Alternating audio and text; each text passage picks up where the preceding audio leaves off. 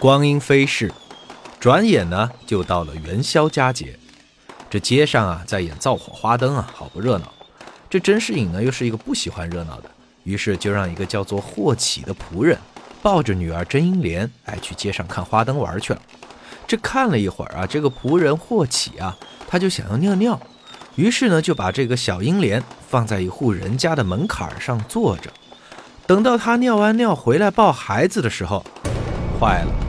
孩子不见了，你说说这家伙，明明知道这姑苏城人贩子猖獗，你还不把娃给看好？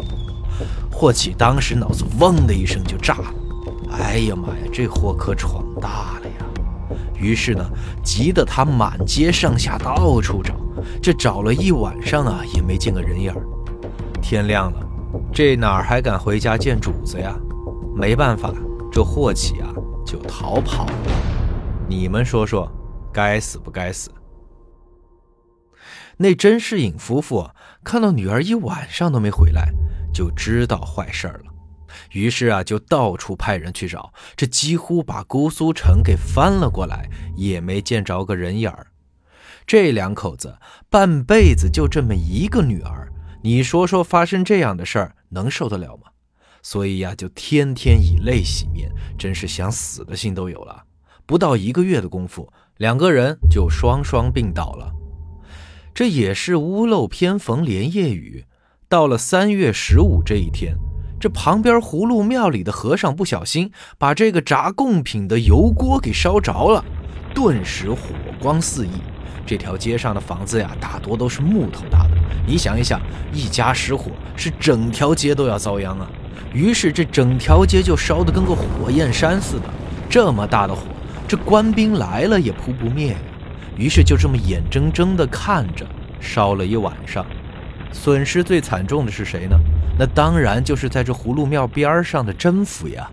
除了人没事以外，这家里的一切都烧了个精光，就跟个瓦砾场似的。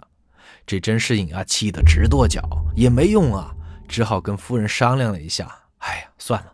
不如离开这伤心地，咱们到乡下去住吧。偏偏这两年光景又不好，不是旱灾就是水灾，这乡下的地里也没有收成，没有收成，这盗贼就四起，官兵就隔三差五的来剿匪。大家想想，这甄士隐是喜欢清静的，这肚子也吃不饱，清静日子也没有，三天两头的剿匪，这日子呀就过不下去了。于是呢，就只好把这乡下的土地都低价给变卖了，和妻子一起带着两个丫鬟投奔到老丈人家里去了。这甄士隐的老丈人呢，名字叫风素，是这个大如州的人啊，也是当地的一个富农吧，算。这看到甄士隐一家狼狈的样子，心里就很不高兴。你想想，这哪有年龄这么大的上门女婿啊？还好，这甄士隐有一些变卖家产的银子可以孝敬，这风素啊也就不说什么，半哄半赚的给了他几亩薄田、几间破房子了事儿。那甄士隐是个读书人，哪里懂得这些日常事务啊？这农活干的也不行，于是啊，一两年的光景，这家底啊就给彻底的掏空了。这风素当着不说什么。背后满世界的说这两口子不会干活，好吃懒做啊等等之类的话。大家想，甄士隐是一个这个很清高的读书人，那自尊心多强呀！这些难听的话传到这个甄士隐的耳朵里，那叫一个气愤难平啊！再加上呀，又上了年纪，之前英莲走失的时候呢，又大病过一场，这身体啊就一日不如一日，眼看着。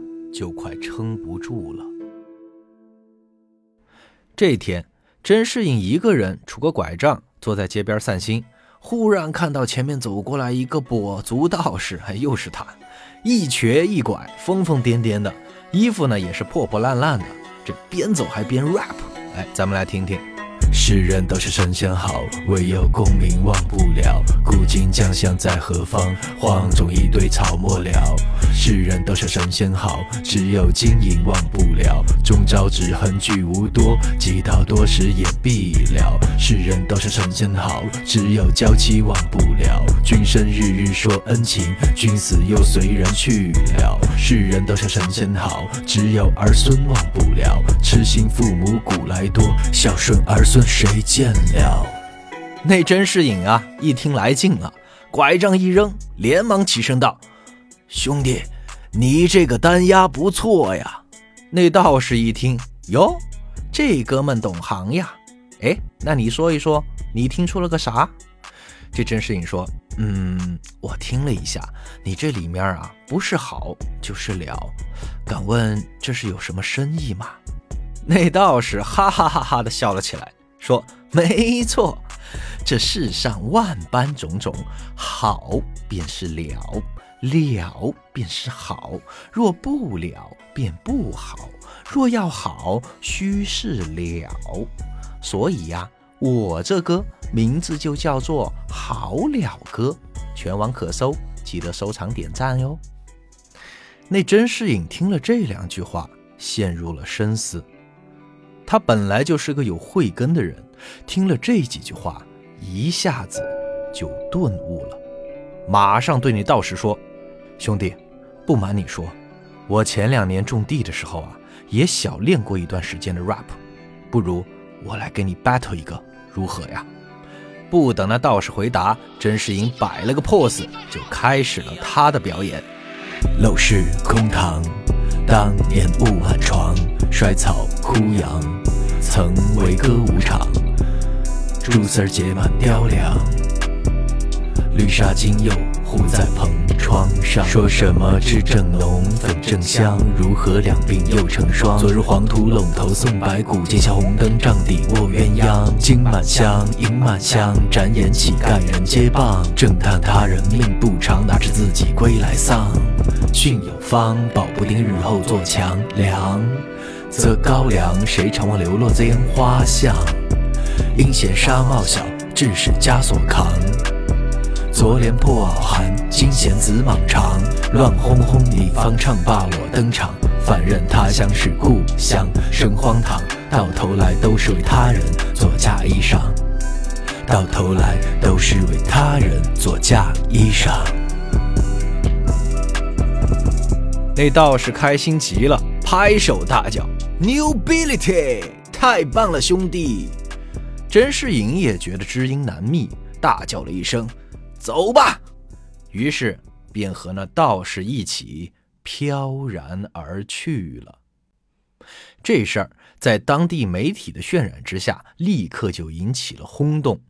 什么惊天大案啦，什么黑心团伙，连个老头子都不放过啊，等等等等，满城都是这样的新闻呢。可怜的甄夫人哭得死去活来，到处找人去找，也没个音讯。哎呀，也是可怜见的哈！这女人几年前女儿被人拐走了，现在老公又被人拐走了，而且是同一个犯罪团伙干的。你说说，这搁谁受得了？但也没办法呀，日子总得过不是？于是啊，这甄夫人也就只好跟这两个丫鬟三个人一起赖在娘家过日子。平时呢，做做针线、女红什么的，帮衬帮衬家里。那风素呀，虽然每天抱怨，但是也没什么辙。哎呀，凑合着过吧。有一天，那个甄家的大丫鬟坐在家门口卖线，忽然听到街上有人吆喝，大家都在嚷嚷着说新太爷到任了。于是很快就见到一群捕快啊、卫兵什么的，簇拥着一个抬着关老爷的轿子从跟前过去了。这丫鬟在人群中瞥了这当官的一眼，愣了一愣，心想：哎，这新来的太爷怎么看起来这么眼熟呢？一时也没想起来，于是也就算了。谁知道到了晚上，正准备休息的时候，忽然听到外面一群人梆梆梆的这敲门呢。然后呢，就有人大喊：“本府太爷来传人问话。”这风素老头子一听啊，给吓得个目瞪口呆的。那么这风家到底犯了什么事儿呢？关注川书红楼，咱们下回再说。